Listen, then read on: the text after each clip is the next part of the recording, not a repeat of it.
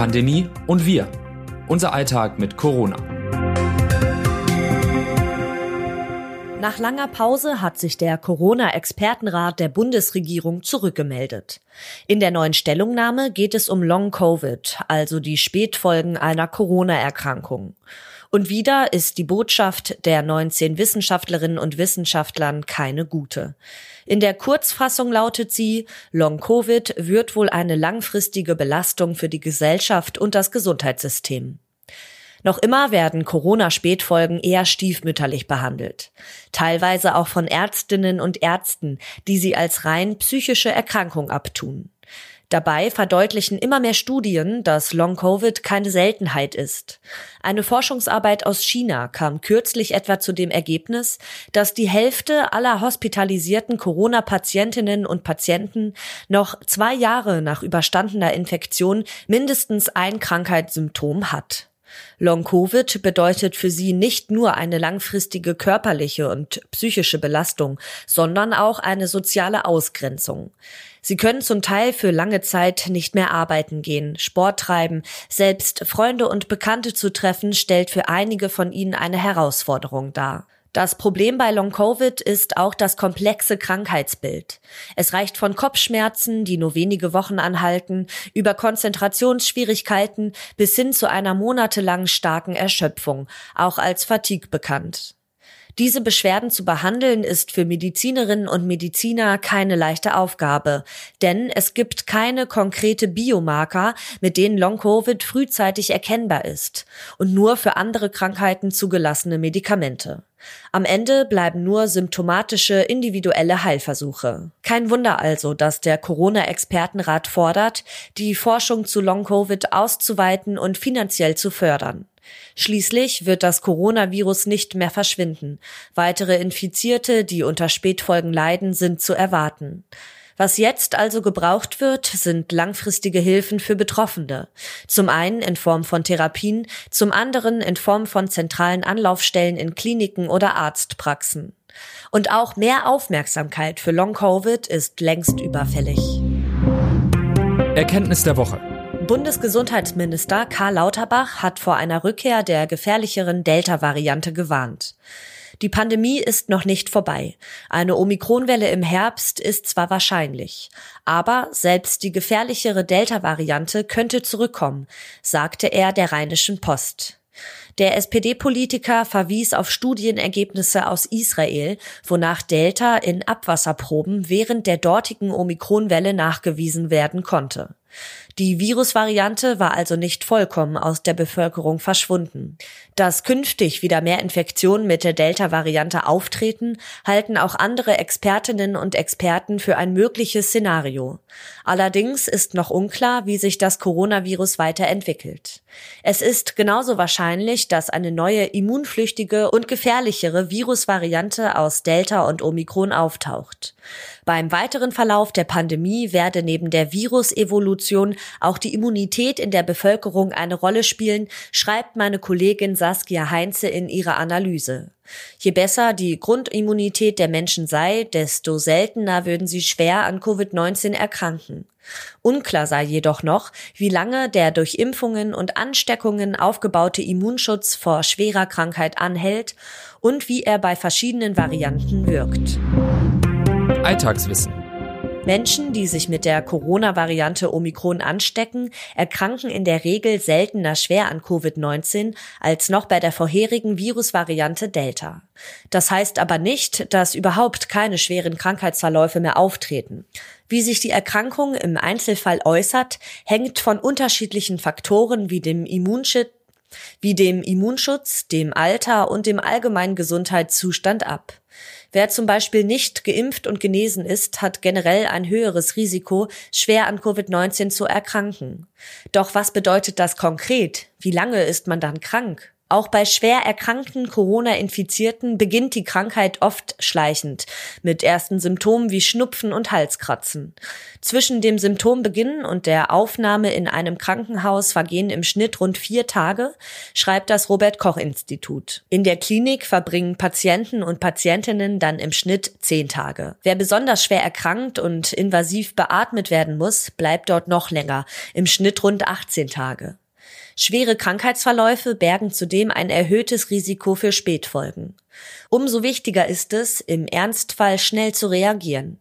Wer sich mit Corona infiziert und zunehmende Beschwerden wie hohes Fieber oder Atemprobleme bei sich bemerkt, sollte beim Hausarzt oder der Hausärztin vorstellig werden. Je früher man auf die Symptome aufmerksam macht, desto wahrscheinlicher ist es, sie medikamentös zu behandeln. Wer unsicher ist, kann auch beim ärztlichen Bereitschaftsdienst unter der Telefonnummer 116 117 um Hilfe bitten. Sollten sich die Beschwerden weiter verschlimmern oder die Hausarztpraxis nicht erreichbar sein, ist es ratsam, sofort ins Krankenhaus zu fahren oder den Notdienst unter 112 zu kontaktieren. Zitat der Woche. Dass man Corona bisher nicht hatte, heißt nicht, dass man für alle Zeit safe ist. Das kann schon mit einer neuen Virusvariante oder situationsabhängig ganz anders aussehen. Live Erik Sander, Leiter der Klinik für Infektiologie an der Berliner Charité. Forschungsfortschritt. Es gibt Menschen, die haben sich nicht nur einmal mit der Corona-Variante Omikron infiziert, sondern gleich zweimal oder dreimal. Fachleute sprechen in diesem Fall von Reinfektion. Wie wahrscheinlich diese sind, hat eine Studie aus Dänemark untersucht. Die Forschenden nutzten Daten von mehr als 1,8 Millionen Corona-Infektionen, die zwischen Ende November 2021 und Mitte Februar 2022 auftraten. Darunter waren knapp 190 Fälle, in denen sich Menschen zwischen 20 und 60 Tage nach der Erstinfektion erneut mit Omikron angesteckt hatten. 47 Studienteilnehmende hatten sich wiederum zunächst mit dem Omikron-Subtyp BA1 und dann mit der Schwesternvariante BA2 infiziert. Der Anteil der Betroffenen zeigt, das Risiko für Reinfektion ist insgesamt eher gering gewesen. Verhältnismäßig häufiger nachgewiesen wurden sie bei jungen, ungeimpften Personen, die nur leicht an Covid-19 erkrankt waren. Die Ergebnisse müssen noch von unabhängigen Expertinnen und Experten überprüft werden. Pandemie im Ausland. Vergangene Woche hat Nordkorea erstmals Infektionen mit dem Coronavirus gemeldet. Bislang hatte das Land immer beteuert, den Erreger ferngehalten zu haben. Die Staatsmedien sprachen vornehmlich von einem mysteriösen Fieber, das sich aus noch ungeklärter Ursache explosionsartig ausbreite, berichtet RND-Korrespondent Fabian Kretschmer. Mehr als 1,7 Millionen Fälle sind mittlerweile bekannt, sowie mehr als 60 Todesfälle. Knapp 700.000 Menschen seien nach Angaben der Behörde für Virusbekämpfung in Quarantäne. Als Reaktion auf die Ausbreitung des Fiebers verhängte Machthaber Kim Jong-un umgehend einen harten Lockdown für Städte und Bezirke. Fachleute rechnen mit gravierenden Folgen für das Land. Denn das Gesundheitssystem gilt als rudimentär, die Bevölkerung als nahezu ungeimpft, der Ernährungszustand der 26 Millionen Einwohnerinnen und Einwohner zudem als schlecht. Was kommt? Abstandsregeln, Maskenpflicht, Quarantäne. Diese Maßnahmen haben nicht nur das Coronavirus in Schach gehalten, sondern auch die Influenza-Viren. Folglich sind die Grippewellen in den vergangenen zwei Jahren ausgeblieben. Infektionen gab es nur vereinzelt. Mit den Lockerungen der Corona-Regeln könnte sich das jetzt ändern. Die Influenza-positiven Rate habe in den vergangenen zwei Wochen eine Höhe erreicht, die im Winter den Beginn der saisonellen Grippewelle bedeuten würde, heißt es von Seiten des Robert Koch Instituts. Vor allem bei Schulkindern zeigten sich gerade wieder die typischen Grippesymptome wie Fieber, Halsschmerzen, Kopf- und Gliederschmerzen oder Schnupfen.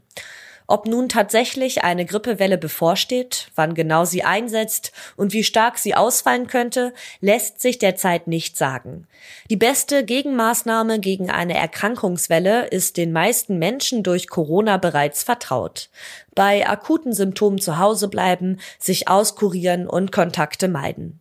Risikopersonen wie über 60-Jährige, Schwangere und Vorerkrankte sollten sich zudem jährlich gegen Grippe impfen lassen. Die Ständige Impfkommission empfiehlt eine Impfung ab Oktober bis Mitte Dezember. Was die Pandemie leichter macht. Wer seinem Körper etwas Gutes tun will, sollte am Tag 10.000 Schritte laufen.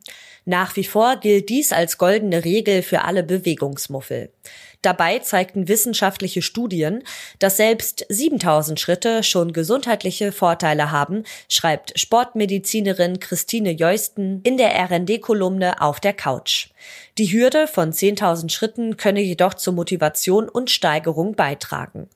Bewegung ist allgemein gut für die körperliche und geistige Gesundheit. Je mehr, desto besser. Schon eine Steigerung von 1000 Schritten am Tag senke das Risiko für Diabetes, Bluthochdruck, Übergewicht und Herz-Kreislauf-Erkrankungen, erklärt Jeusten. Um die Schrittzahl im Blick zu behalten, kann auch ein Schrittzähler oder Fitness-Tracker helfen. Was sonst noch wichtig ist. Es ist ein großer Hoffnungsschimmer für alle Eltern. Einem australischen Forscherteam ist es gelungen, einen Biomarker für den plötzlichen Kindstod zu identifizieren. Bei dem sogenannten Sudden Infant Death Syndrome versterben gesund erscheinende Säuglinge völlig unerwartet, meist im Schlaf.